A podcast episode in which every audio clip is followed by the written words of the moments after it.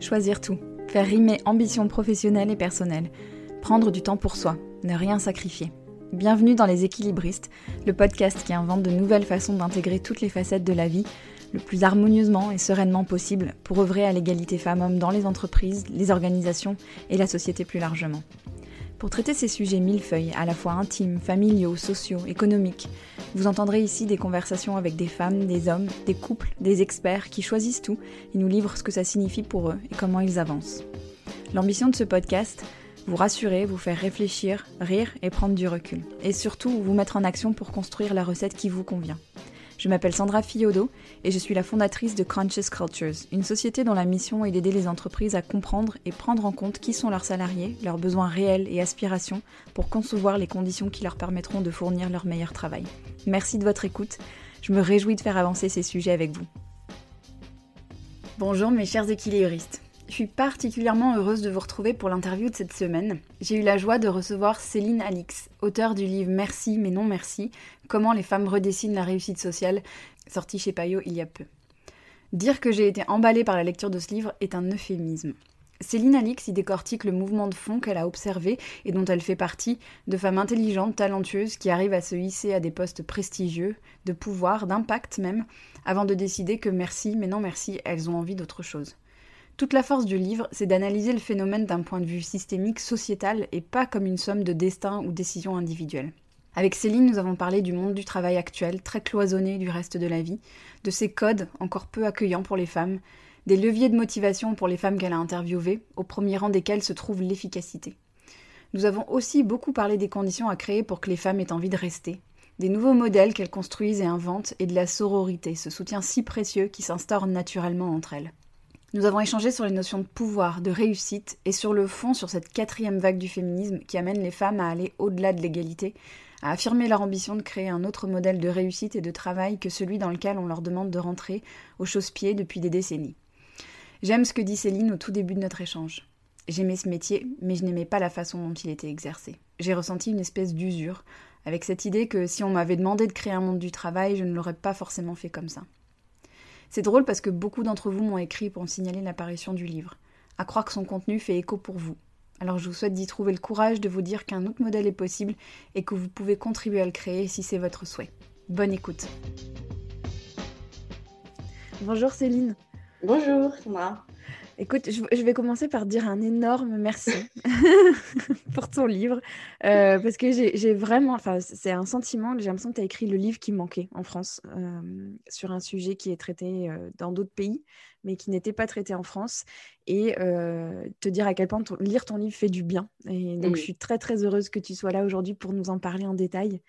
pour celles et ceux qui ne te connaîtraient pas, est-ce que tu peux commencer par te présenter présenter ton parcours et ce qui t'a amené à écrire euh, Merci mais non merci. Oui, alors donc moi je m'appelle Céline Alix, j'ai 47 ans et euh, bah, j'ai eu un parcours, un parcours, assez classique hein, de bonne élève, voilà, très scolaire, très sérieuse, tout se passait bien à l'école. Je ne savais pas trop quoi faire euh, après le bac, mais je savais que j'étais plus littéraire que, euh, que matheuse. Et en plus, j'avais déjà la langue anglaise que je, que je maîtrisais parfaitement, puisqu'avec mes parents euh, et mes frères, on était partis aux États-Unis pendant un an. Donc, j'ai mmh. appris l'anglais là-bas. Donc, j'ai trouvé un double diplôme qui mêlait le droit et l'anglais. Et donc, je me suis dit que bah, j'allais tenter ça. ça s'est bien passé, j'ai poursuivi mes études, etc. Je, je, suis rentrée en stage dans un cabinet d'avocats anglais un mhm. peu par hasard, mais parce qu'à nouveau, ça mêlait les deux matières. Et je suis devenue avocate, un peu par hasard, puisque euh, de stage en stage, euh, on m'a proposé de rester euh, au sein du cabinet anglais, sous condition que je passe le concours du barreau que j'ai eu. Et donc, je suis devenue avocate un peu comme ça. J'avais vraiment pas, j'avais jamais eu la vocation de l'avocat plaidant, etc. Mais bon, mhm. voilà, j'ai bien accroché avec le droit, et donc je suis rentrée dans ce cabinet anglais. Euh, j'ai travaillé ensuite dans un cabinet américain euh, à New York et à Paris aussi. Donc en tout, je suis restée à peu près huit ans. Euh, j'ai exercé la profession d'avocate d'affaires dans ces deux grands cabinets prestigieux où donc on travaillait énormément. on était très bien payé. Le deal était très clair. Hein. On était très bien payé, mais en revanche, on travaillait euh, le soir, le week-end, euh, les vacances étaient annulées. Moi, j'ai eu euh, pas mal de dîners que j'organisais chez moi où je n'étais pas, puisque c'était à ce point-là. Donc, beaucoup, voilà, beaucoup de travail, etc. Le, le métier me plaisait. il faut savoir qu'en droit, il y a beaucoup de filles. Hein, à la fac de droit, à l'école du barreau et même dans les cabinets d'avocats, dans les juniors, il y a beaucoup de filles. Et puis, alors, quand on regarde au-dessus, il n'y a mm. plus que des hommes. Donc, au début, je ne m'étais pas vraiment euh, fait la réflexion, mais voilà, les années euh, faisant, la fatigue aussi arrivant, je me suis aperçue qu'en fait, euh, j'aimais ce métier, mais je n'aimais pas toujours la manière dont il était exercé. Mhm. Donc, ce sont des petites choses qui se sont un peu accumulées. J'ai ressenti une espèce d'usure et de, et avec cette idée que, que voilà, moi, euh, si, on m'avait demandé de créer un monde du travail, je ne l'aurais pas forcément fait comme ça. Je trouvais qu'il y avait beaucoup de pertes de temps, que je passais trop de temps au bureau, qu'on aurait pu faire autrement, qu'il y avait des choses superflues, des codes, des, des, rites qui, avaient été mis en place par des, par des, par des hommes, hein, parce que finalement, le monde du travail, il a été créé par des hommes et pour des hommes. Et nous, mm. en tant que femmes, on est arrivé en deuxième partie de, de jeu, j'ai envie de dire, et finalement, on n'a pas du tout contribué à son, à son mm. élaboration. Et je me suis aperçue qu'en fait, moi, ça me. Enfin, il y avait des choses qui ne me convenaient pas et que j'avais mm. envie de travailler autrement. Mm-hmm. Donc, j'ai décidé de quitter la profession il y a dix ans. Mm. Et je me suis vite aperçue que je n'étais pas la seule et qu'en fait, il y avait plein de femmes qui quittaient aussi cette profession. Euh, j'ai, regardé, j'ai commencé à regarder les chiffres. Hein, euh, chez bon, déjà, il y a beaucoup plus d'avocates que d'avocats en France. Mhm. Euh, puisqu'il y a 52% d'avocates et 48% d'avocats. Et pourtant, les femmes, euh, pour 30% d'entre elles, quittent la profession dans les 10 premières années d'exercice. 30% C'est énorme, ouais. ouais. Hmm. Donc moi, autour de moi, dans les cabinets d'affaires, il y avait plein de filles qui décrochaient. Hmm. Euh, je me suis dit, mais c'est quand même, c'est quand même fou ce, ce, phénomène. Il faut quand même. J'ai essayé de regarder. Il n'y avait pas de chiffres, il n'y avait rien. J'ai hmm. commencé à lire un petit peu des choses sur le sujet. Euh, j'en trouvais peu. Mhm. Et puis, je suis tombée sur un livre qui m'a, je pense, totalement euh, libérée aussi et ouvert l'esprit, qui est un livre d'une américaine, c'est une sociologue qu'elle a écrit en 2008. Elle mhm. s'appelle Pamela Stone. Elle a écrit ce livre qui s'intitule Opting Out mhm. euh, Pourquoi les femmes quittent leur carrière et rentrent à la maison. Pour la traduction en français. Alors, c'est donc, je me suis aperçue qu'aux États-Unis, c'était un phénomène qui avait été identifié et analysé. Donc cette femme, euh, cette sociologue Pamela Stone, elle est allée interviewer euh, une soixantaine de femmes aux États-Unis qui avaient fait des grandes études, euh, donc Harvard, Princeton, que sais-je, et qui avaient décidé de quitter leur carrière. Et alors, ce qui est intéressant, c'est que les Américaines, elles quittent leur carrière, donc elles optent out, mm. out c'est-à-dire qu'elles sortent totalement du système.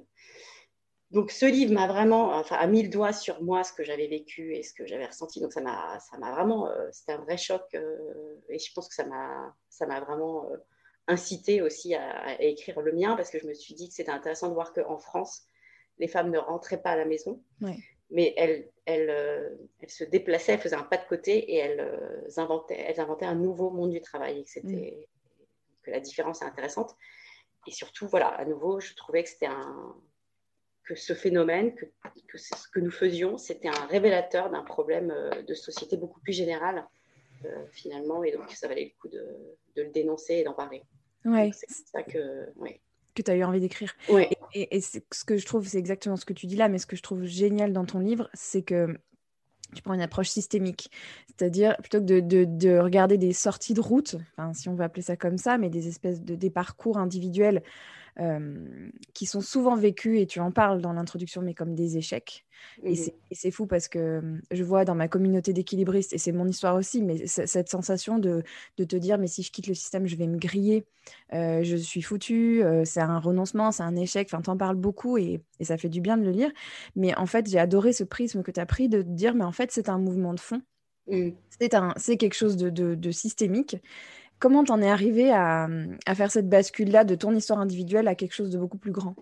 Ben vraiment, je crois que ce livre, il m'a, il m'a, il m'a vraiment que quelqu'un euh, prenne, euh, je crois qu'elle a mis deux ans à faire son enquête, voilà, prenne le temps. Et puis c'est, une sociologue qui est dans une université américaine, etc. Je me suis dit ah oui non mais si elle elle écrit là-dessus, c'est que c'est que c'est pas juste mon problème à moi ou comme tu dis la somme de cas isolés, hyper personnels. Euh, c'est qu'il y a vraiment un, problème. Et puis, du coup, j'ai commencé à plus m'intéresser au sujet, c'est-à-dire que quand je rencontrais des femmes autour de moi, je leur demandais ce qu'elles faisaient, ce qu'elles faisaient avant, etc. Je me suis vraiment intéressée et je me suis aperçue qu'en fait, c'était un peu toujours la même histoire. Et quand j'ai commencé à interviewer des femmes, j'en ai interviewé une cinquantaine, mais je pense que j'aurais pu en interviewer 200. Je me suis arrêtée un moment parce qu'en fait, j'entendais toujours les mêmes choses. Donc, je me suis dit, il y a vraiment un.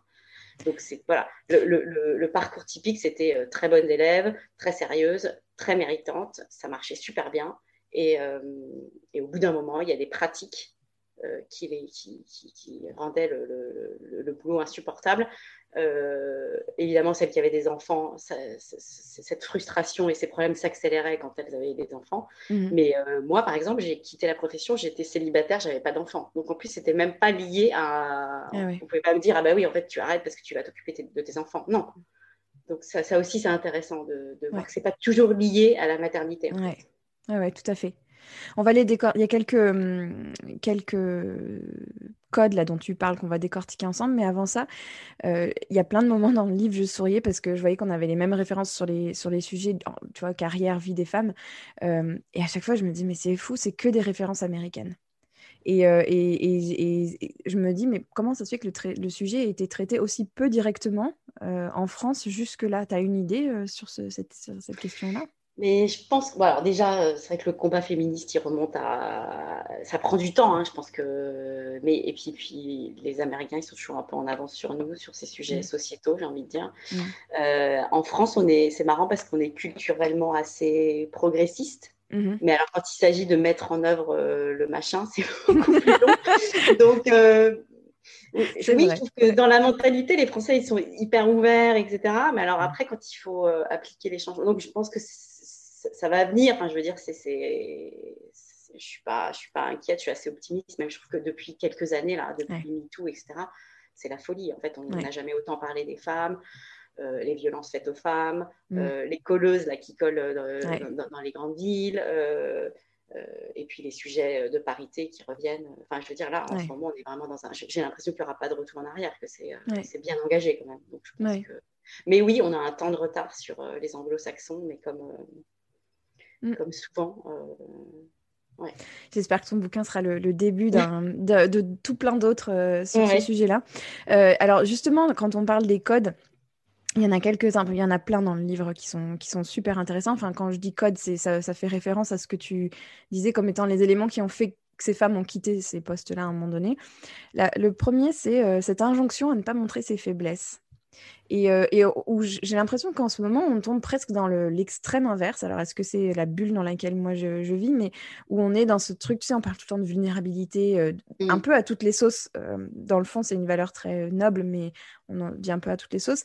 qu'est-ce que tu penses qu'on a progressé là-dessus, sur cette idée de, de ne pas montrer ses faiblesses?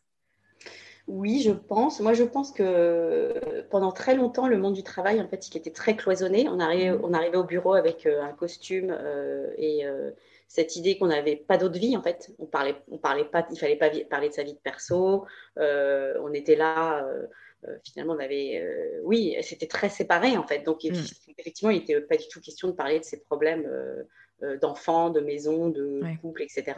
Mais euh, tu as raison, je trouve que depuis quelques temps, euh, il y a beaucoup de choses qui se mettent en place. Il y a des, je voyais aussi sur, sur LinkedIn, il y, a des, il y a des entreprises qui mettent en place des, des programmes pour sur la santé mentale, de leur, euh, qui, poussent leurs employés à venir leur parler de leurs problèmes et même de, des problèmes de violence faites aux femmes. Ça, je trouve ça super. C'est-à-dire que les RH s'emparent aussi du sujet. Il, y a une vraie prise de conscience que l'employé, il n'est pas seulement euh, quelqu'un qui est dans une, euh, entre quatre murs et qui n'a pas de vie par ailleurs. Et mm. ils invitent les femmes qui subissent des violences à venir en parler au RH, ce qui est quand même un changement énorme par rapport à, il y a quelques années. Euh, donc, du coup, on est, en train de prendre en compte l'être humain dans sa globalité et pas seulement comme un soldat qui vient au bureau et euh, qui se sépare de toutes ses autres vies. Quoi. Donc, euh, est-ce qu'on est dans l'extrême? Je ne sais pas, peut-être, mais peut-être qu'il faut, il faut que le balancier aille d'un côté pour revenir au milieu. Mm. et peut-être que, oui, peut-être que c'est ce qui se passe en ce moment, je, ne sais pas, mais c'est sûr que le mot vulnérabilité, il, a, oui, il est, il est très en vogue. Mm. c'est cette, il y a une, femme américaine, toujours, mm. qui s'appelle Brené Brown, je ne sais mm. pas si tu connais, qui a, c'est elle en fait qui a un petit peu mis le mot, euh, et qui, a, qui, fait des podcasts là, et qui a vraiment mis le, qui a fait un TED Talk, je crois, sur le sujet, et qui a vraiment euh, mis le doigt là-dessus en disant, euh, ouais, que c'est pas dangereux d'être vulnérable en fait. Que c'est... Non. Ouais. Qu'au contraire. Mais oui, donc ça, ça fait, ça fait réfléchir. Je pense qu'il il y a un vrai mouvement, une vraie tendance qui, qui va vers cette prise en compte de, du, de, de, l'être humain dans sa totalité. Oui. Ouais. Mm. Il y a un autre, euh, il y a d'autres choses qui ont beaucoup aussi euh, résonné pour moi, mais c'est cette, cette impression dont parlent tes, tes, tes interviewés, euh, d'être des invités dans un système qui les tolère pas, euh, ou, à peine, euh, mais en gros qui s'adaptera pas à elle, quoi, avec des codes très masculins, les, les Gimme Five, les, les bro codes et tout ça. moi, ça m'évoque cette notion d'expérience, tu sais, comme, comme un UX, enfin l'expérience utilisateur en fait. Et qu'est-ce qu'on offre en fait à ces femmes comme expérience utilisateur? Oui, j'aime bien ce terme expérience utilisateur, c'est hyper concret, quoi. Ouais, c'est ça. Comment tu fais en fait pour que finalement elles se sentent les bienvenues là-dedans? Mm. Ah bah, je pense que euh, la question de l'expérience utilisateur, elle n'a pas du tout été abordée quand on a ouvert les portes, entre guillemets, euh, aux femmes. Donc, en fait, on leur a dit, bon, bah voilà, ça, c'est le monde du travail, donc euh, bah, intégrez-vous, c'est comme ça. Donc, mm. ouais, vous êtes les bienvenus, mais bon, on ne va pas du tout faire d'efforts ou d'adaptation pour vous, c'est à vous de vous adapter. Mm. Et donc, oui, donc du coup, l'expérience utilisatrice, en tout cas, elle n'a pas été, non, pas optimisée. ça a été un peu, ouais, ça a été un peu un choc, je pense ou pas. C'est-à-dire, je pense qu'au début, les femmes, à nouveau, elles sont de bonne volonté, elles, veulent bien, s'adapter, etc. Mais il y a un moment où euh, elles, se sont dit, non, mais là, c'est vraiment, c'est vraiment pas fait pour moi. C'est-à-dire que je ne me sens pas chez moi, en fait. Il y a vraiment eu cette, euh, cette, idée, moi, dans les femmes que j'ai interviewées. Et elles disaient, on ne se sent pas chez nous, quoi. Les, les, hommes, là, ils sont comme des poissons dans l'eau. Enfin, hmm. pas tous, hein, parce que ça aussi, c'est en train de changer. Mais, mais euh, nous, ces codes, là, c'est ces histoires de je, trouve toujours que les, voitures de fonction, là, les, trucs qui paraissent totalement. Euh, c'est vraiment masculin, quoi. Donc, euh, ça aussi, c'est en train de, changer. Mais euh, oui, c'est ça. C'est elles sont arrivées dans un monde qui n'a pas été créé pour elles ni par elles. Et donc, je pense qu'elles. Et, tu parles de cette adaptation. Elles sont. Est-ce que c'est la suradaptation qui fait qu'à un moment ça bascule et qu'on se dit non mais là je, là, je peux plus. Enfin, c'est ce qu'elles ont exprimé ou pas forcément? Oui, oui, je pense qu'il y a beaucoup de ça. C'est-à-dire qu'elles se disent euh, bon, bah, j'ai la chance d'être là. Il y a toujours cette idée de, de, de culpabilité j'ai la chance d'être là, je ne vais pas en plus râler, donc je vais m'intégrer. Mm. Euh, on a bien voulu m'y accueillir, donc je vais, je vais m'y conformer. Sauf qu'à un moment, euh, c'est trop. Quoi. Il y a trop de. Il faut trop rentrer dans le moule avec un chausse-pied et c'est trop difficile. Quoi. Mm, mm. Oui, il y a un peu cette idée. Il y, a, il y a ça, il y a un truc sur lequel tu as mis le doigt que je trouvais super intéressant, c'est cette recherche d'efficacité qui avait l'air de revenir pas mal dans tes interviews. Tu peux nous en parler un peu de ça? Mmh. Oui, parce qu'en fait, moi, les, les, raisons pour lesquelles ces femmes ont, quitté ces postes à, à, responsabilité, elles sont finalement assez... Euh, il n'y en a pas 36. Hein. Il y a, la première, c'est euh, l'histoire du temps, c'est-à-dire la perte de temps elle trouvait qu'elle passait, euh, comme moi, hein, qu'elle passait trop de temps au bureau, mais pour des raisons un peu euh, exogènes, c'est-à-dire qu'elles mm. elles sont là pour faire leur boulot, il n'y a aucun problème, mais elle trouve qu'il y a beaucoup de temps perdu dans des réunions qui n'en finissent pas parce que l'ordre du jour n'est pas fixé, parce que les gens s'écoutent parler pendant des heures. Euh, et en fait, ils sont venus là pour ça et pas pour régler un problème. Les femmes, en fait, ce qui les drive dans leur boulot, c'est l'efficacité, c'est-à-dire qu'elles recherchent l'efficacité ça leur procure une vraie satisfaction, euh, un travail fait, bien fait, et ensuite elles peuvent rentrer à la maison. C'est ça qui les, mm. qui les motive et qui les fait avancer. Donc, euh, donc ça c'est la première chose. Et la deuxième, mais qui recoupe un petit peu aussi, c'est tout ce qui est, tout ce qui est manœuvre politique. Mm. Euh, voilà, code mis en place, c'est-à-dire renvoi d'ascenseur, je te coopte là si tu me mets là, toutes ces espèces de magouilles qui aussi mm pollue un peu mm. l'efficacité et, le, et le vrai travail, en fait. Ça, c'est des choses qui, qui sont revenues dans toutes les interviews. C'est fou ça. Et c'est rigolo parce que tu vois, il y a quelques temps, il y a un bouquin qui est sorti. Enfin, il y a, il y a eu pas mal de, de, discussions autour de comment mieux comprendre les règles pour se, se, mettre dedans, tu vois, enfin, mmh se dire, ben, c'est vrai que nous, en tant que filles, on nous apprend pas trop ces, ces règles-là, donc il faut les apprendre, euh, mieux comprendre comment ça fonctionne pour mieux s'y intégrer. Mmh. Et là, finalement, on se dit, on est au bout de ça, enfin, on, est, on, arrive au bout de ce système-là où finalement, ces femmes-là, elles décident qu'elles n'en veulent pas de ces règles-là. Oui, Oui, alors moi, j'aime bien dire qu'en fait, ces femmes-là, finalement, elles vont au-delà de l'égalité parce que mm. c'est bien d'avoir les mêmes droits et les mêmes choses que les hommes, merci. Mm. Mais en fait, nous, on aimerait déterminer les choses dont on parle. Donc, euh, c'est exactement ce que tu dis. C'est-à-dire qu'elles, elles veulent changer les codes, en fait. Elles veulent plus de ces codes-là. Euh, elles ont essayé de s'y conformer, ça leur va pas. Donc, elles, euh, mm. font elles vont au-delà, elles font un acte de création. En fait, elles inventent un nouveau, euh, de nouvelles manières de travailler. Et je trouve que oui, l'efficacité dans la sphère professionnelle, c'est mm. quelque chose qui revient euh, toujours, toujours. C'est leur, c'est leur objectif en fait.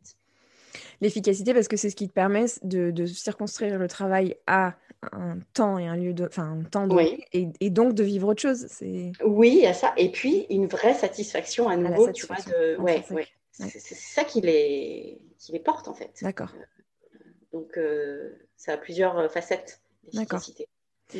Et derrière ça, il y a quand même la, notion de la définition de la réussite, en fait. Oui.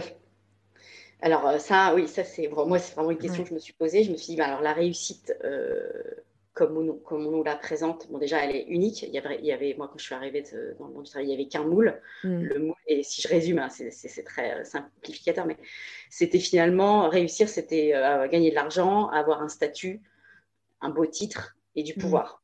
Mmh. Donc, euh, et ça, euh, je me suis aperçue que les femmes que j'interviewais, c'était pas forcément ce qu'il est. Alors évidemment qu'elles ont besoin d'argent et que ça, je tiens à le dire, elles veulent toutes s'assumer financièrement. Donc elles ont toutes choisi des voies qui leur permettent de s'assumer financièrement, ça c'est mmh. sûr. Mais ce qu'elles recherchent avant tout, c'est à nouveau cette satisfaction par l'efficacité. Et, euh, et c'est plus aussi un, bah, un équilibre vie personnelle, vie professionnelle. En fait, réussir pour elles, c'est réussir toute leur vie. Mm. Donc, c'est une réussite qui, qui, n'est pas que professionnelle et qui, c'est pour ça que je parle de réussite. Que je, dans le sous-titre, c'est comment les femmes redessinent la réussite sociale.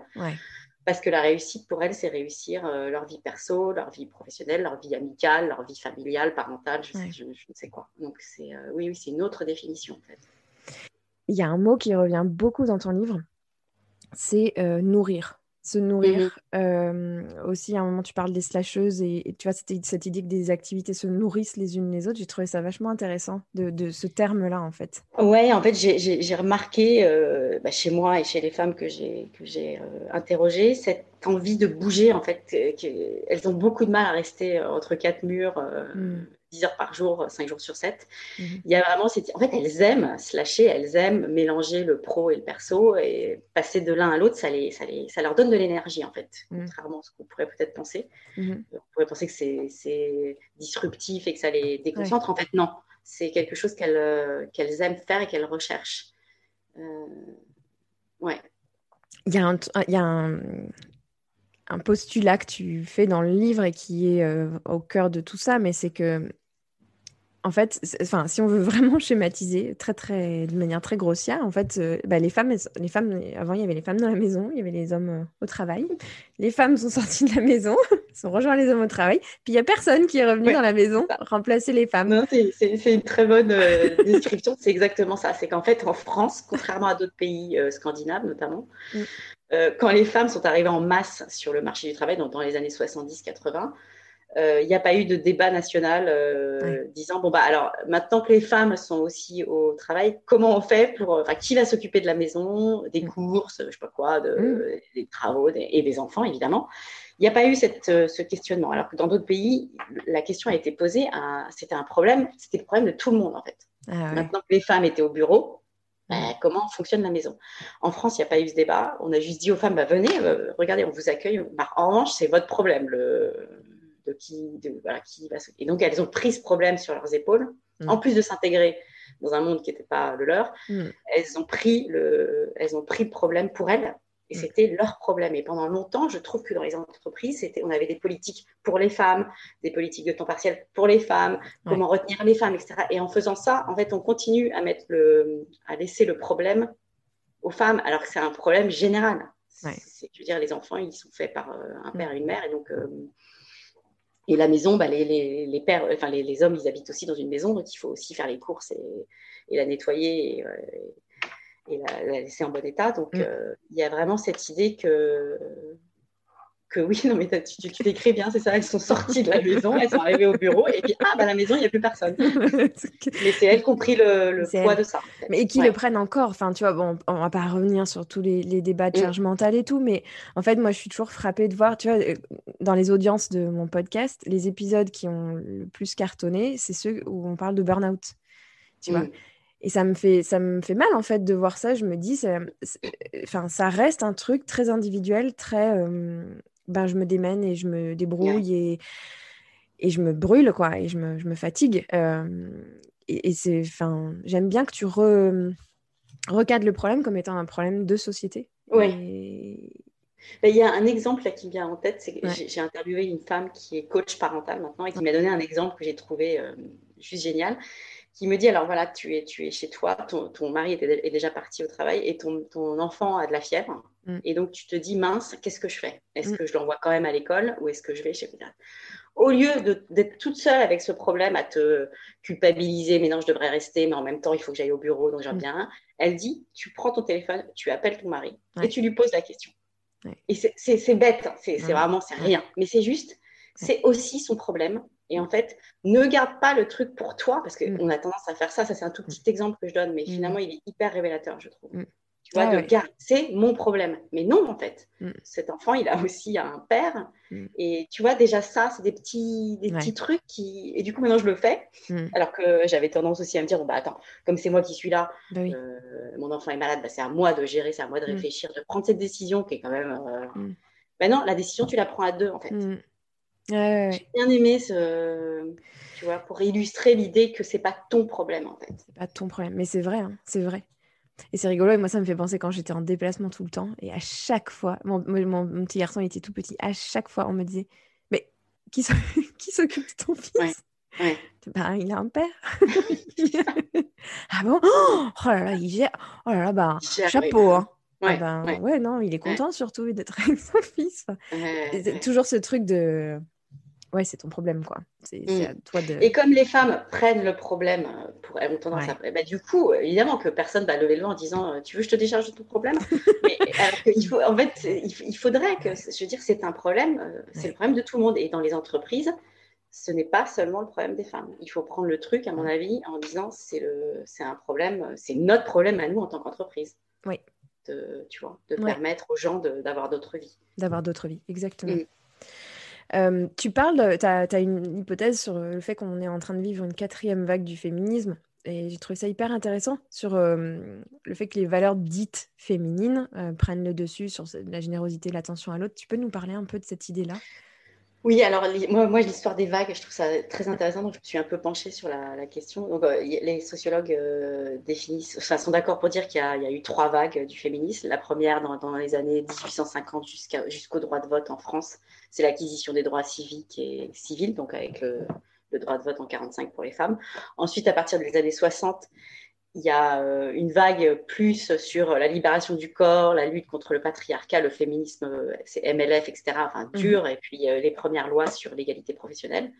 La troisième vague, elle arrive à partir des années 90 et on parle là d'intersectionnalité. Le féminisme s'ouvre à d'autres discriminations que peuvent subir les femmes. Donc, mhm. ils ouvrent le débat aux, aux lesbiennes, aux handicapés, aux femmes de couleur, etc. Donc, tout en gardant, tout en poursuivant les combats d'avant. Et euh, certains spécialistes, experts, disent qu'on est en train de vivre une quatrième vague là, depuis les années 2010. Euh, mhm.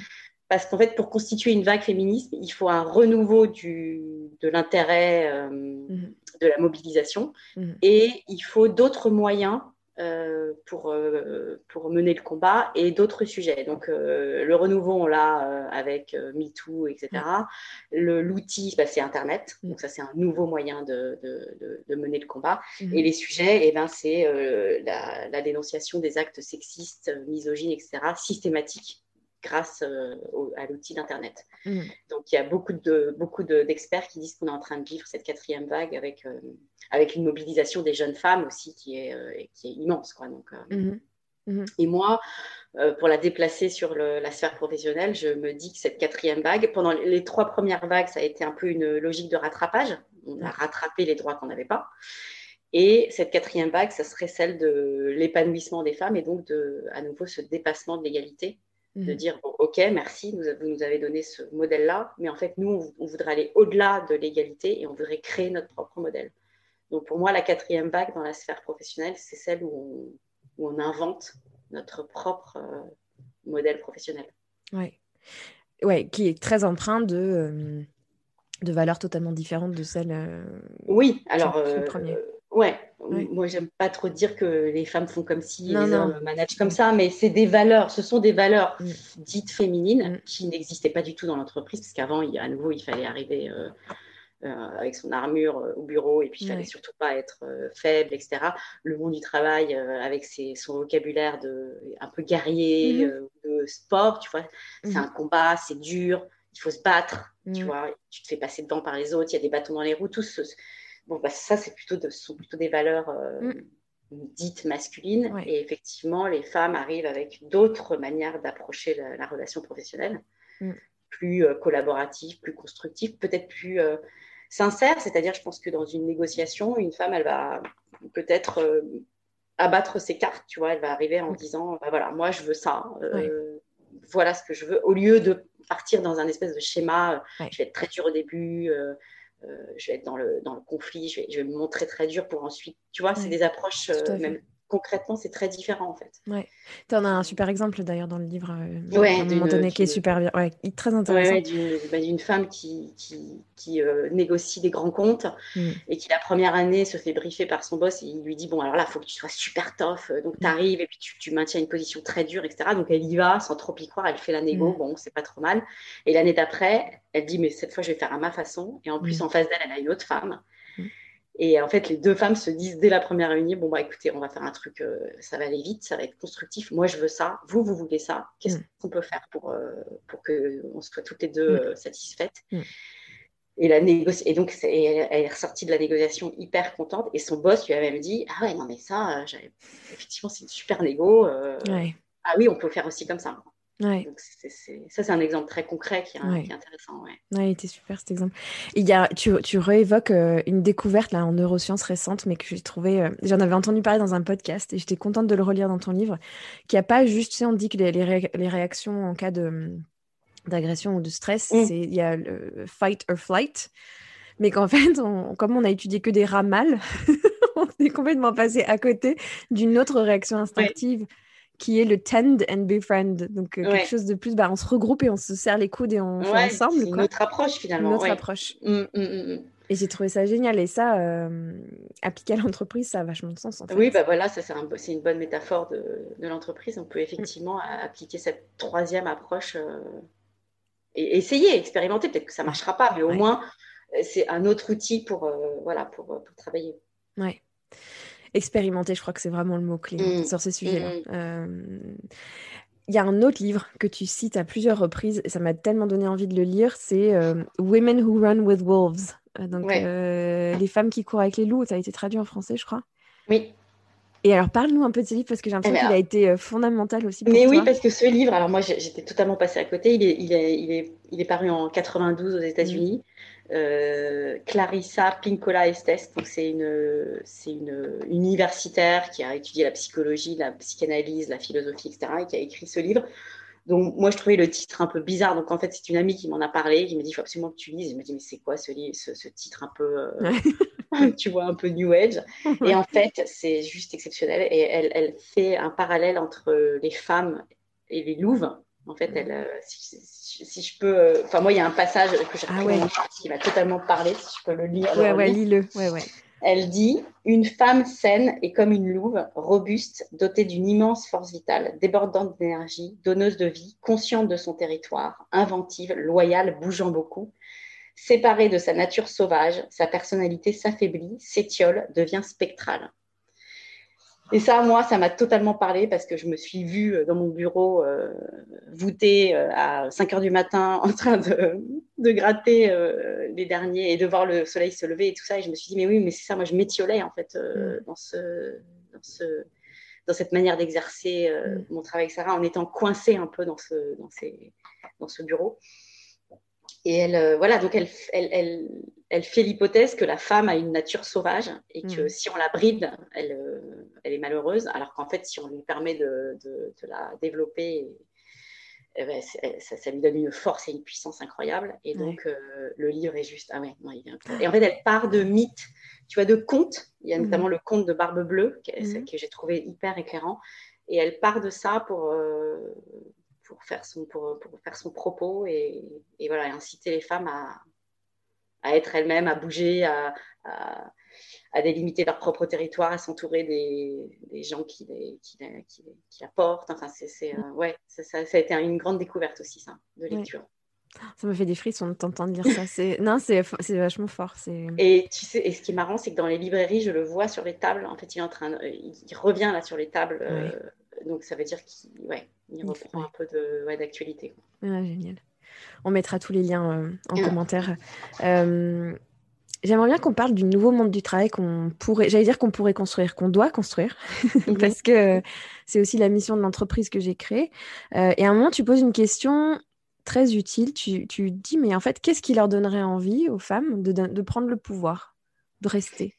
Oui, alors parce que c'est vrai qu'on parle, on parle toujours de plafond de verre, que les femmes se mettent des freins, qu'en fait elles veulent pas prendre le pouvoir, qu'elles veulent rester dans leur coin, etc. Et moi, je me suis interrogée en me disant mais pourquoi, pourquoi est-ce qu'elles ne veulent pas prendre le pouvoir? Peut-être parce que la définition du pouvoir telle qu'on l'entend aujourd'hui, ça ne ça les, ça les intéresse pas trop. Euh, dans le sens où le pouvoir exercé comme euh, quelque chose qui est détenu par une personne qui est tout en haut, isolé, tout seul, parce que c'est ça aussi, avoir le pouvoir, c'est quand même être super seul, euh, avec tous les autres en bas qui sont là en train de le regarder avec euh, autorité, etc. Donc peut-être que c'est ça qu'il faut changer en fait. Peut-être que le pouvoir, il faut l'entendre comme quelque chose de. Euh, au contraire, avoir le pouvoir, c'est être au milieu de quelque chose et de, de, gens et de les fédérer, de, de les rassembler. avoir le pouvoir finalement, est-ce que c'est pas emmener les autres, les, les propulser et être au centre euh, de ces gens-là, plutôt que, voilà, à nouveau, dans, un, dans une idée verticale, plutôt qu'être tout en haut avec les autres en bas.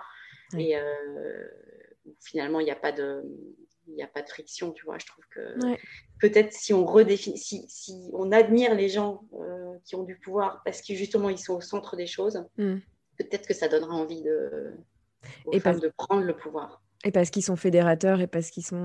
À un moment, il y a, y a, une de tes interviewées qui dit on lui reprochait son style de management. Euh, oui, trop généreux. Oui, c'était dingue ça. Oui, oui, oui. tu fais trop attention aux autres. Mm. Oui, c'est ça. Elle, elle, disait je manageais avec euh, générosité, c'était ma façon de faire. Et en fait, on lui disait non, mais il ne faut, pas que tu, t'intéresses aux gens comme ça. Euh. Et tu sais, mais moi, c'est c'est comme ça que je fais. quoi. Donc, oui, ouais. ouais. Et justement, tu dis, euh, tu parles de cette solitude qui parle, qui, je pense, parle beaucoup à, celles qui écoutent et qui le vivent. Mais c'est, c'est une question que je me suis beaucoup posée aussi. C'est, tu vois, bah, en fait, dans le fond, c'est quoi le pourcentage qui fait que ça bascule? Tu vois, quand tu es toute seule au milieu d'un codir où il y a que des hommes, ou euh, je me suis souvent demandé, mais si on avait été plus de femmes, ça aurait changé quoi? Tu vois, ça, ça aurait fait quoi? Oui, l'image de la réunion où tu arrives et il y a 15 euh, types en costume mm. autour de la table et toi tu es toute seule, elle, pour moi elle est très très marquante mm. parce que c'est quand même un choc hein, euh, mm. visuel.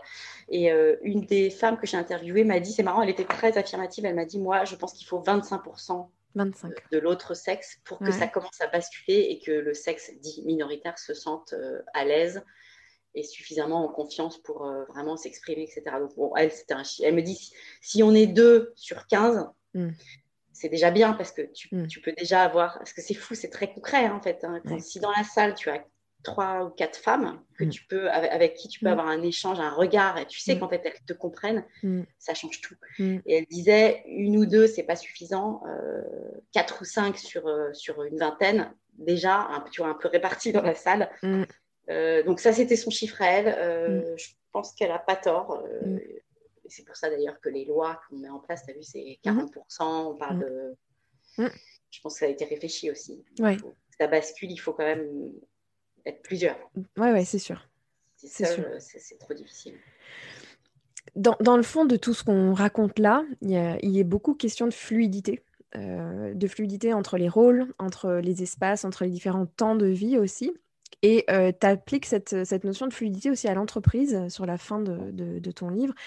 Euh, tu parles pas mal de l'entreprise étendue et de talent externalisé. J'ai trouvé ça mm. hyper intéressant. Est-ce que tu peux nous en parler un petit peu plus? Mais ça, c'est venu parce que euh, moi, parmi les femmes que j'ai interviewées, beaucoup sont finalement restées, ce que je te disais, dans leur métier. Mm. Simplement, elles ont fait aussi ce pas de côté. Elles se sont mises en indépendante et elles mm. continuent à travailler avec leur, euh, l'entreprise dans laquelle elles étaient salariées avant. Donc déjà, c'est c'est hyper agréable et c'est hyper confortable quand tu, quand tu quittes ta boîte mais que tu continues. Et donc, c'est une des femmes que j'ai interviewées qui m'a parlé de ça, de, talent externe. C'est qu'en fait, elle, elle, elle, avait passé 15 ans dans sa, dans sa boîte et là, en fait, elle continue à bosser avec eux, mais en, en externe, en, indépendante, et qu'elle, ça lui a changé la vie parce qu'elle a eu un autre mode de vie euh, et même une autre euh, légitimité, j'ai envie de dire. Tu vois, mhm. l'entreprise fait appel à elle parce que pour ses compétences, etc. Elle n'a plus du tout la pression et la charge de la hiérarchie, etc. Et donc, beaucoup ont fait ce pas de se mettre à, côté de la grosse entreprise et de mhm. travailler pour elle euh, en indépendante. Donc ça, j'ai trouvé ça intéressant. Et moi, personnellement, c'est aussi ce que j'ai fait. Nous, moi, j'ai monté un réseau de traductrices juridiques, donc on continue à travailler avec des avocats et avec notre, nos anciens confrères. Mais on est indépendante, on n'est pas au sein d'un cabinet, parce que là, je mhm. pense que ce serait plus, euh, tu vois, moins, moins facile, on serait moins reconnu. Là, ils font appel à nous parce qu'on a une expertise. Et, euh, et voilà, on s'est mise à côté, en fait. Ouais. Et comment il marche euh, ton, collectif justement J'avais envie que tu nous en dises un peu plus. Comment ça oui, fonctionne alors donc on est huit femmes. C'est pas, c'était pas décidé, c'était pas conscient, mais c'était peut-être inconscient parce que mmh. Mmh. il se trouve qu'on est huit anciennes avocates. On a toutes euh, travaillé ensemble dans des en tant qu'avocates dans des structures euh, différentes. Donc déjà, ce qui est super, c'est qu'on sait exactement comment on travaille et donc il y a mmh. une confiance qui est absolue. On a choisi délibérément une structure, mais hyper légère, c'est-à-dire que nous, on est toutes indépendantes, on est toutes professions libérales. Donc, mhm. euh, on a seulement une marque et un site internet en commun. Mhm. On a chacune nos comptabilités. Mhm. Donc, en fait, c'est hyper léger. On n'a même pas mis en place de, euh, tu vois, de système de commission. S'il y en a une qui reçoit un dossier et qu'elle ne peut pas le faire, elle le passe à une autre. On s'est dit, on va pas commencer à se facturer des pourcentages parce que déjà, un, ça va prendre un temps fou, c'est compliqué. Et si tu veux, en fait, c'est voilà, comme c'est fluide, chacune envoie à l'autre. Et donc, c'est, on a un groupe WhatsApp. C'est vraiment du, du, très très léger. Quoi. Moi, je partage un bureau avec euh, une, des, une des huit, mhm. mais sinon les autres sont chez elle. Et on se parle, voilà, c'est assez informel en fait. Ça, et ça roule, ça fait dix ans que ça dure et c'est.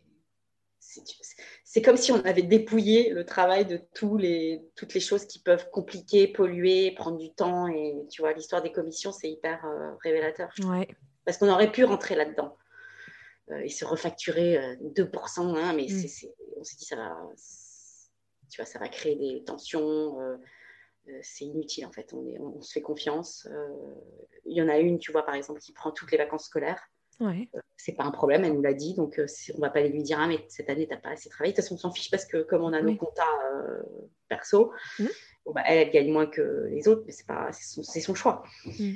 Et euh, s'il y en a une qui peut pas prendre un dossier, on dit bah, OK, on demande à une autre. Et on sait que si, elle, si un dossier est pris par une de nous, il va être fait de manière. Euh, ça va être parfait et qu'il n'y aura, même pas à vérifier.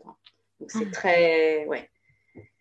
Mais c'est aussi parce qu'on se connaissait avant, on s'était vu travailler euh, dans d'autres tu vois, circonstances et qu'on est complètement sur la même longueur d'onde en fait. C'est, euh, ça doit être, euh, bah, pour vous, je vois très bien les, les, bénéfices, les avantages, mais même pour vos clients, ça doit être euh, mm. enfin, super rassurant de savoir qu'il y a ce collectif-là qui existe et que dans tous les cas, leur demande sera traitée et bien. Ouais, parce que l'idée, c'était de surtout pas dire non à un client et de le laisser en, en l'air. Quoi. Donc, mm-hmm. ça nous permet de, de, gérer le flux de dossiers, de jamais dire non, tout en étant super fluide, effectivement, et, et débarrasser de toutes ces histoires de justification, rapport de force. Il n'y a, pas de statut, on est toutes, euh, on est toutes sur le même euh, plan de, mhm. mhm. Et alors justement, ça, il y a quelque chose qui m'a interpellée dans, dans, dans, ce qui est dit dans ton livre, c'est que souvent ces femmes se finissent par se regrouper entre elles. Euh, et il y a un côté, même si tu dis que là ça s'est fait spontanément comme ça. Mais est-ce qu'il n'y a pas un risque aussi de se, que de finalement de se couper aussi des hommes, tu sais euh... Ouais, alors je pense pas parce que déjà, bon, moi, mes clients, c'est autant des hommes que des femmes. Et puis, s'il y a un avocat qui veut euh, devenir traducteur, évidemment qu'on va lui ouvrir les portes et que c'est pas du tout, comme je te dis, c'est pas une décision. Je pense qu'il y a un peu de l'idée, tu vois, c'est un peu l'idée que à nouveau, le balancier, il part dans un sens. On a envie de se regrouper entre femmes, on expérimente, on teste, mais je je suis pas inquiète sur, euh, sur, euh, On va pas avoir deux mondes parallèles avec euh, des hommes et des femmes, je, je pense pas. Et, puis, et puis les jeunes générations, euh, ça c'est ce que je voulais dire aussi, j'en parle dans le livre.